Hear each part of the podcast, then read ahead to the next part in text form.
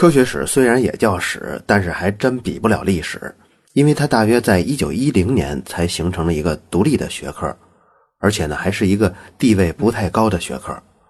在咱们国家也一样，它还经常被放在哲学系里头，而他谈到的又是跟科学有关的事儿，那不是简直就成了我从前经常批判的科学哲学这部分内容了吗？在咱们国家呀。科学史还真是贴近这个属性，那难不成我下一季要讲的是我曾经最看不上的那些内容吗？当然不是了，我可不会随随便便冒出这个主意那个主意的。近代科学啊，如果从哥白尼的《天体运行论》出版作为诞生标志的话，那到今年才四百七十四年，这个长度相比全世界任何一个文明动辄四五千年，那实在是太短暂了。但也因为离现在近，离印刷机出现、离图书出版更近，所以保留的资料更详细。我需要参考的资料呢，对比上一季那单独某一个问题来说，那简直多了成百上千倍。刚开始的时候，我真是有点不知所措了，但看得多了，基本就有了感觉。这个脉络呢，就是科学的思维方式对人们三观的改变。这种思维方式用在哪儿？哪儿就成为了一个快速发展的独立学科。你比如像天文学，是最早植入科学思维方式的。这个领域最早被选中呢，它可以算是命中注定，因为天空啊，或者是夜空，那不论是世界哪个民族，他都会面对的，他面对的都是同一个，而且长久以来大家手握着同样水准的工具，那就是双眼跟纸跟笔。所以，虽然没有互联网，也没有论坛供大家交流，但天空是最早的全人类都在关注跟讨论的同样的一个对象。对这上面将要出现的现象的预言呀，或者对过往发生事情的总结呀，那都随时准备着接受一个考验。这个考验就是你提出的这个理论跟现实是不是吻合。星星呢，它还有一个好处，就是它的运动跟变化相对来说。是可以近似看成质点的运动，这就相比地面上那些潮起潮落啊，或者身体生了病之类的这些变化呀，更容易跟数学结合。所以才说科学的诞生是从仰望星空开始的。科学思维最早能跟现实生活结合的就是天文学，这个可能性是最高的。而相比把科学思维运用在天文学上来说啊，把它运用在人体上的时间就晚太多了。可能是人体太复杂了，比如说我最近看到的一个统计啊，就是英国的，直到一八三零年，儿童死亡率还有百分之二十五左右呢。这是统计五岁以前的死亡率。你想，四个孩子就有一个活不到五岁，这真的很不低呀。那想降低怎么办呢？得靠医学吧。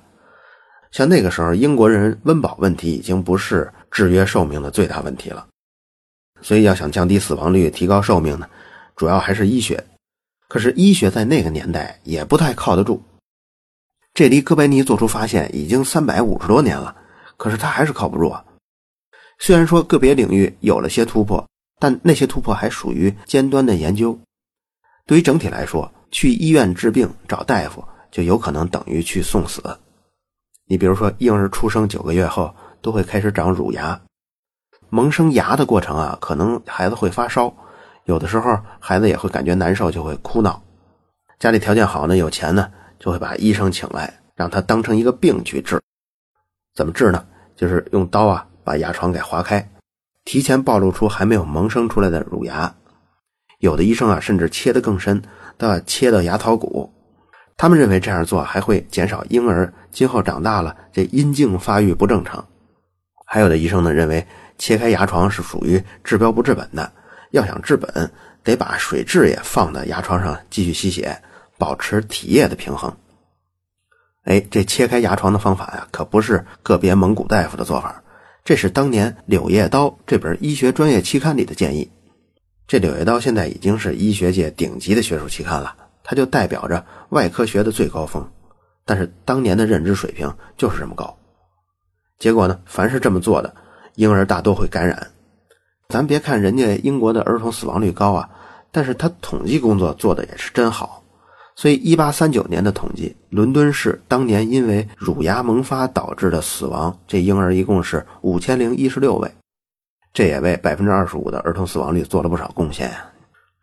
您看，这都到了19世纪了，医生的观念跟对世界的理解还尚且如此呢，那就何况一五几几年，或者是更早的时候了。那个时候的医生连肾是干什么的都不知道，所以你能指望他治好病吗？所以那会儿的医生，不论他的名望有多大，百分之九十九点九，他起到的作用都是安慰。以咱们现在的眼光看，他肯定是不行的。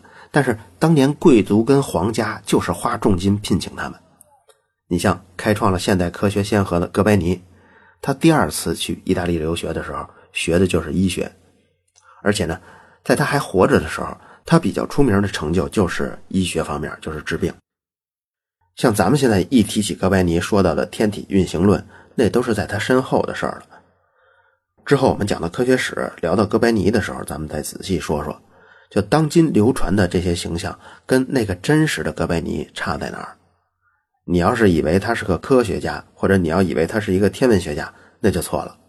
咱们之后再细说吧。那要说相比运用到天文学，运用到人体，那我觉得更复杂的就是运用到社会上，就是多个人的关系。那个领域啊，一定比单个人更复杂。